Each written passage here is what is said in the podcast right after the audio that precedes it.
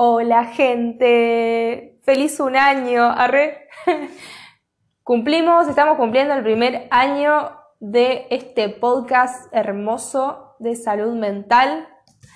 Eh, estoy muy contenta, muy orgullosa de, esta pequeña cosa que he creado, que es muy pequeña, pero yo la amo con todo mi ser. Arre. Eh, Estoy re contenta. Aparte, tengo varias escuchas. Yo pensé que no me, iba a escuchar ni mi vieja, pero. Ni mi vieja me escucha igual, arre. Pero, me han llegado mensajes muy bonitos. Em, nada, a mí la verdad que me llena el alma, siempre se los digo, me llena el alma que me manden mensajes bonitos.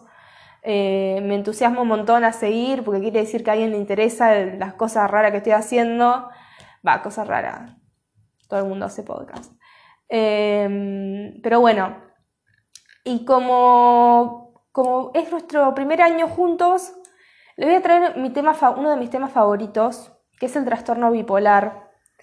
En este caso, el trastorno bipolar soft. Que yo les digo, chicos, me costó un huevo y medio, un ovario y medio, eh, entenderlo. Todavía no lo terminé de entender igualmente, pero vamos a tratar de entenderlo a medida que vamos haciendo el podcast, el episodio.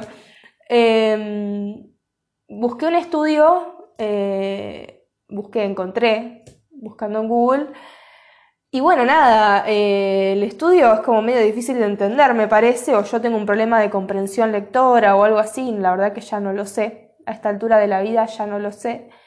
Eh, pero bueno, vamos a empezar, ¿sí? Empecemos hablando de que los trastornos bipolares 1 y 2 y las enfermedades del espectro bipolar son cuadros psiquiátricos de curso que, intermitente y crónico, y se caracterizan por episodios recurrentes de depresión y algún episodio que otro de manía o hipomanía. Y eso es necesario para su diagnóstico.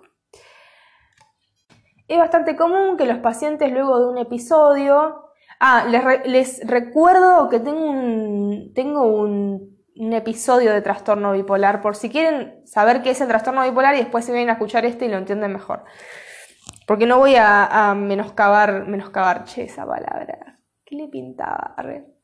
No voy a ahondar mucho en el terreno de, de qué es una manía, qué es una hipomanía, todas esas cosas. Bueno, Nada, les decía que después de un episodio, muchos pacientes pueden estar relativamente bien por un periodo variable de tiempo, pero se dice que el 20-30% de ellos lo que va a hacer es recaer, recaer no, perdón, tener síntomas residuales eh, con una discapacidad de cuantía variable a pesar de que tengan un tratamiento intensivo continuo.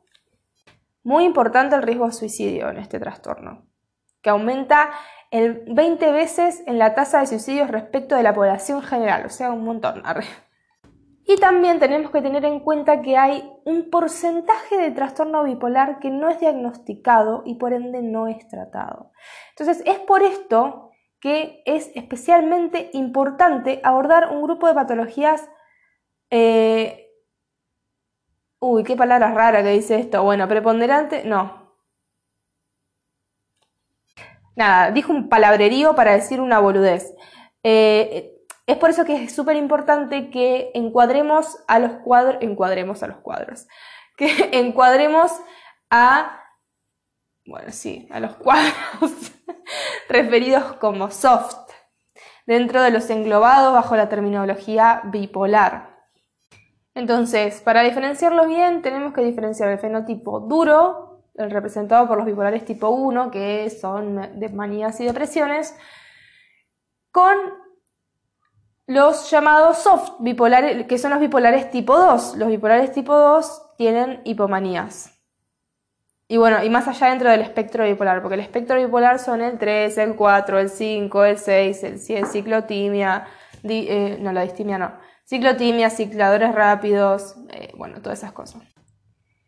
El espectro bipolar soft, es decir, los bipolares 2 y más, implica la existencia de un continuo desde los cuadros bipolares 2 a las depresiones estrictamente definidas como unipolares y actualmente también las patologías subumbrales. Es decir, que no cumplen con todos los criterios requeridos para un cuadro completo, sino presentan solo algunos síntomas que interfieren en el curso del diario vivir del paciente. La incorporación de los cuadros hipomaníacos como entidad diagnóstica válida hizo posible esta categorización. Si a esto sumamos los cuadros mixtos y los descicladores rápidos, más la consideración de la influencia de los temperamentos, ya vamos a ver lo que son los temperamentos, este espectro de patología soft bipolar se ha ido ampliando considerablemente, especialmente a expensas del decremento de las depresiones unipolares que presenten algún elemento hipomaníaco, también llamados falsos o pseudo unipolares. Entonces debemos insistir en que estos cuadros bipolares soft constituyen la gran mayoría de los pacientes ambulatorios y habitualmente no son diagnosticados y por ende no son bien abordados e investigados como ya mencionamos. Bueno, siguiendo hablando un poco de la bipolaridad soft, eh, probablemente la mayor dificultad para reconocer los cuadros del espectro bipolar soft sea la detección de las manifestaciones más sutiles de la hipomanía. En ese sentido, muchas de las manifestaciones clínicas del espectro soft sean más en la esfera interpersonal, psicomotora, vocacional u otras, más que solamente lo notorio de un cambio de fase de ánimo. Las características que se han observado en estos pacientes serían las siguientes ocurrencia de depresiones mayores recurrentes, signos de bipolaridad soft como hipomanía o ciclotimia, viraje durante los episodios depresivos, hipersomnia o hiperfagia, tensión e inquietud, apariencia atractiva y vistosa, mm, una reina, y biografías tormentosas, uy, exagerado. También, y no pocas veces, consultan en torno a sus problemas de conmorbilidad, o sea, de enfermedades asociadas especialmente ansiosas de abuso de sustancias y pueden existir como eh, otras como el, eh, el espectro de trastorno obsesivo compulsivo. También hay importante sobreposición con las llamadas depresiones atípicas y desórdenes llamados fronterizos de la personalidad, como el trastorno límite, ah, el trastorno límite de la personalidad, como también con eh, la alta conmovilidad ansiosa y otras que frecuentemente despliegan los pacientes del espectro soft. El curso de la patología bipolar tipo 2 mostró ser crónico y de predominio más bien depresivo que hipomaníaco. La sintomatología registrada para un mismo paciente fue fluctuante en severidad a lo largo del tiempo, siendo estos predominantemente de tipo menor y subsindromático. La combinación de síntomas subsindromáticos depresiones menores, síntomas hipomaníacos fueron tres veces más frecuentes que los síntomas de depresión mayor.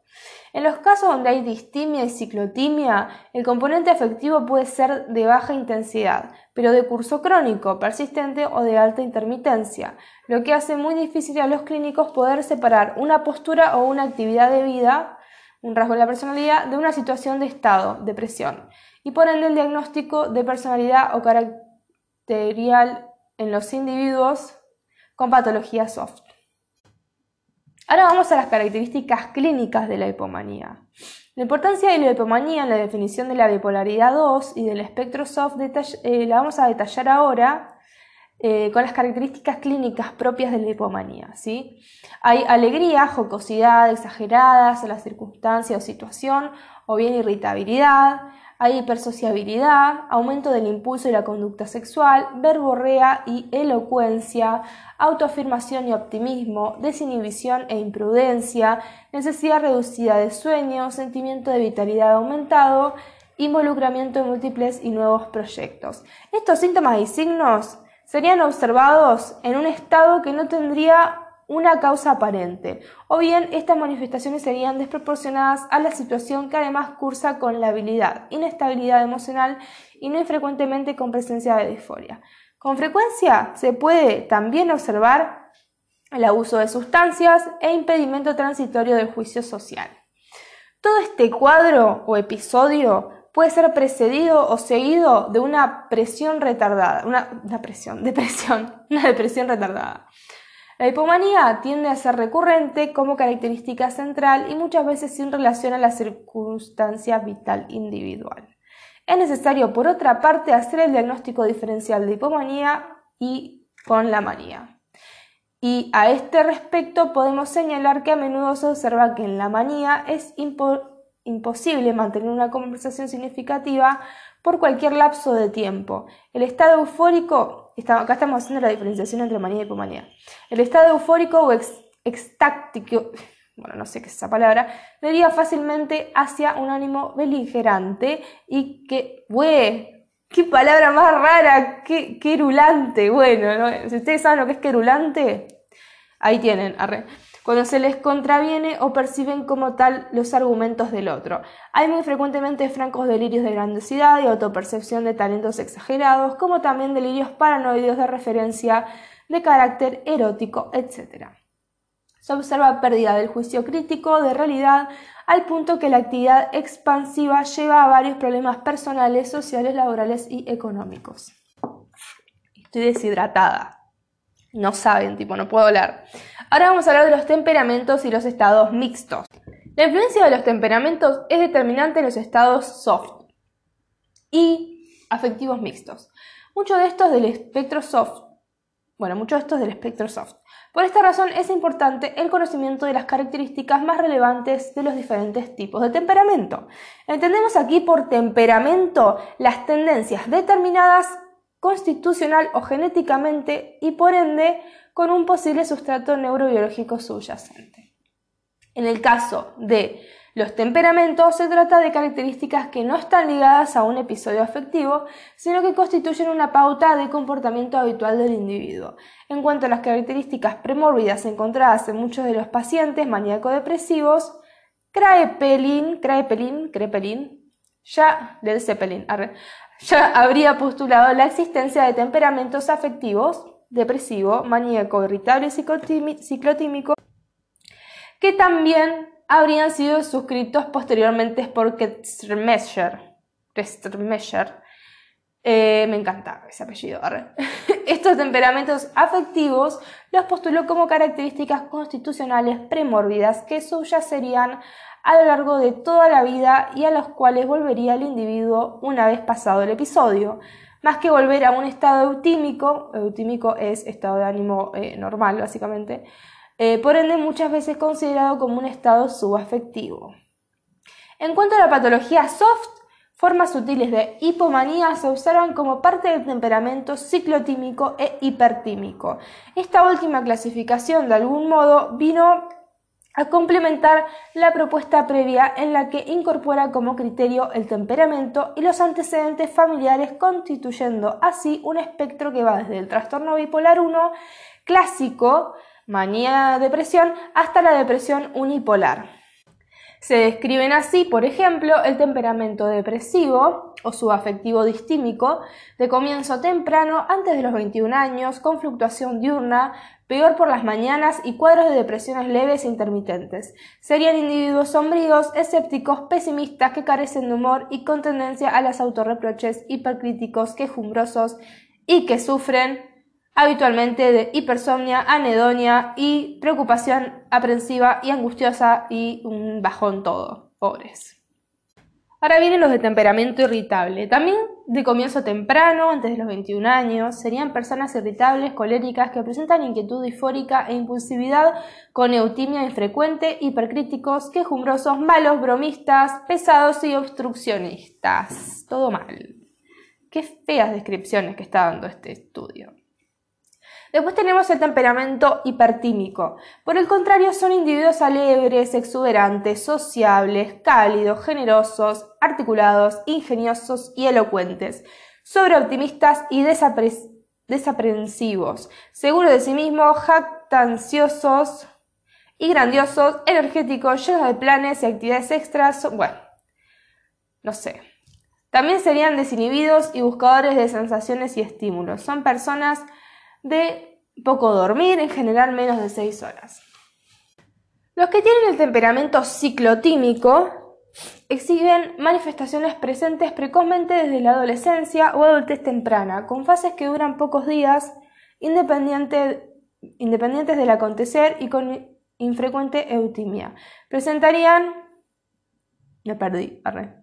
Presentarían letargia, disconfort somático, alternante con sentirse bien. También se presentan inestables y con confianza en sí mismos, fluctuante, además de introversión alternante con búsqueda desinhibida de compañía, alternancia de autodescalificación y sobrevalorización, pesimismo, preocupación angustiosa alternada con optimismo y desaprensión, poca ingeniosidad, alternada con pensamiento agudo y creativo, lentificación y bueno, un montón de cosas. Hipersomnia, bueno, larguísimo. Después están los trastornos bipolares mixtos y mixtos soft. Esto es un requilombo, gente, es un requilombo, no sé si lo termino de entender, pero acá está la información. Bueno, los mixtos soft, o mixto y mixtos, son transiciones asincrónicas entre las dos fases de la enfermedad maníaco-depresiva, o sea, la manía y la depresión, y que el paciente habría quedado atrapado en el proceso de cambio o switch. El switch es cuando se viran, en el viraje a la manía o la hipomanía. Por otra parte, en cuanto a los estados mixtos, tipos de estados mixtos que se observan en la práctica clínica, se tratan de cuadros de evolución arrastrada y altamente disfóricos. Algunos son características con características atípicas que causan con manía o bien hipomanías en vez de manías francas. Entre las características de los cuadros mixtos se pueden señalar las siguientes, entre otras que se presentan en grado de intensidad variable.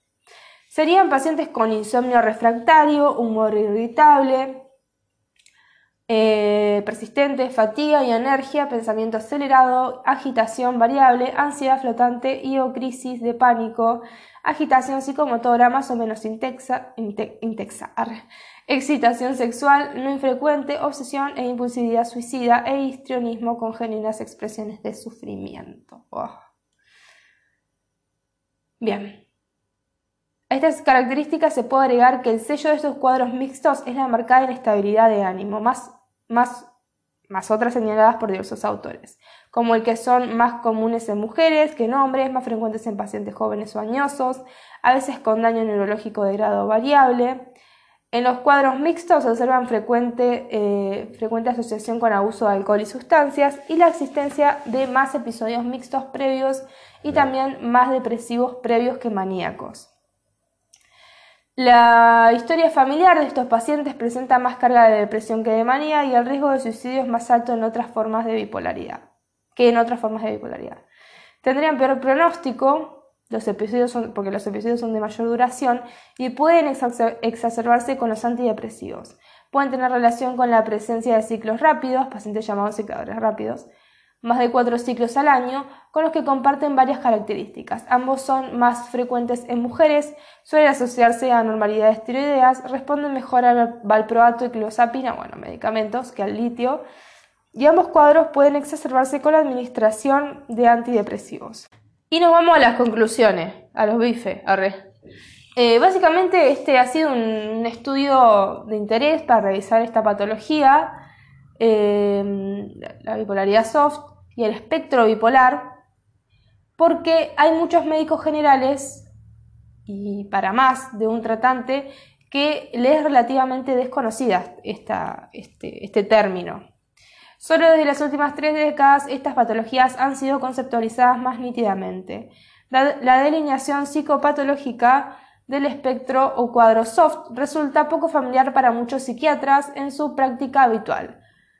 Amén de poco investigada en general. Amén. Bueno, nada. No sé. Vieron que este estudio es muy raro. Esto es, Esto es altamente preocupante y significativo en contraste con su alta frecuencia en el quehacer clínico y cotidiano. Claro, tipo, no las detectan. La participación de los temperamentos en sus manifestaciones clínicas, sus fronteras con los trastornos de la personalidad, los estilos de ser, lo tornan complejo, sumando a una epidemiología sorprendentemente prevalente. Esto se agrega los desafíos del abordaje terapéutico, tanto farmacológico como psicosocial, que hacen de este, un de este campo eh, un área de interés altamente significativo. Una de las dificultades clínicas que presenta el espectro soft es que se presenta principalmente por manifestaciones depresivas y no tanto por síntomas prominentes como son los síntomas maníacos, sino muchas veces por Biografías accidentadas, problemas intermitentes, disruptivos de carácter interpersonal, múltiples interrupciones y abandono de empresas o proyectos personales, fracasos vitales, que aún siguen siendo tratados por largo tiempo solo con el término de neurosis y por lo tanto con un abordaje inadecuado y sin las medidas farmacológicas, psicoterapéuticas y psicosociales pertinentes. Por otra parte, muchos pacientes consultan en torno a la, la conmorbilidad, como por ejemplo la ansiedad o el abuso de sustancias más que el cuadro de base del mismo. Todo esto requiere de educación e información amplia en este ámbito, sumado a una actitud alerta y a una aproximación exploratoria activa para la pesquisa y tratamiento apropiado de estos cuadros llamados soft. La no identificación de la bipolaridad y un tratamiento solo con antidepresivos puede agravar el cuadro por un viraje o inducción de hipomanía o manía al no proteger al paciente con estabilizadores del estado del ánimo o bien con la elección en tipo de dosis y duración adecuada del régimen de antidepresivos. Las consecuencias psicosociales y económicas parecen arrojar a la vista de los estudios actuales un significativo menoscabo de repercusiones en el discurso vital que no distingue mayormente ante las patologías llamadas duras y soft y tampoco en cuanto a la utilización de recursos de salud. Tomando en cuenta que estos son fenotipos, los estudios genéticos, los de, los de cohortes epidemiológicos, las observaciones de larga data, sugerirán de, qué modo debería irse agrupando estas entidades, si son dimensiones o categorías, y permitirían ir estableciendo los reales límites entre ellos si, si los hubiere. La prevalencia y el pronóstico de las expresiones clínicas más útiles exigiría establecer estrategias terapéuticas y de salud pública, ya que, si bien son difíciles de identificar y abordar, no por ello son menos significativos y trascendentes en la vida de las personas. El dilema de que si la bipolaridad 1 y la bipolaridad 2 son entidades separadas o un espectro sigue siendo motivo de las más recientes investigaciones, primando hasta ahora la posibilidad de que conformen un espectro. Incluso está en discusión si la, diferenciación entre unipolar y bipolar tiene sentido en vista de las altas prevalencias de bipolaridad al tomar en cuenta las hipomanías o síntomas hipomaníacos intraepisódicos de una depresión, en desmedro de los casos calificados como unipolares. Bueno, yo creo que hasta acá demasiada información, mucho texto, eh, demasiado.